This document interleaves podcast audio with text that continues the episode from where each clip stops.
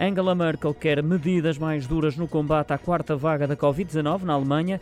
A situação é classificada como dramática pela chanceler alemã, que está de saída do cargo após 16 anos no poder. Merkel considera que nem a vacinação nem as limitações impostas em zonas do país onde os casos são mais elevados serão suficientes para travar a subida rápida das infecções. Uma opinião que foi partilhada com dois membros do seu partido, segundo a Reuters. Os números da Covid-19 na Alemanha dispararam, especialmente entre os idosos já vacinados e entre as crianças cuja vacinação não é obrigatória.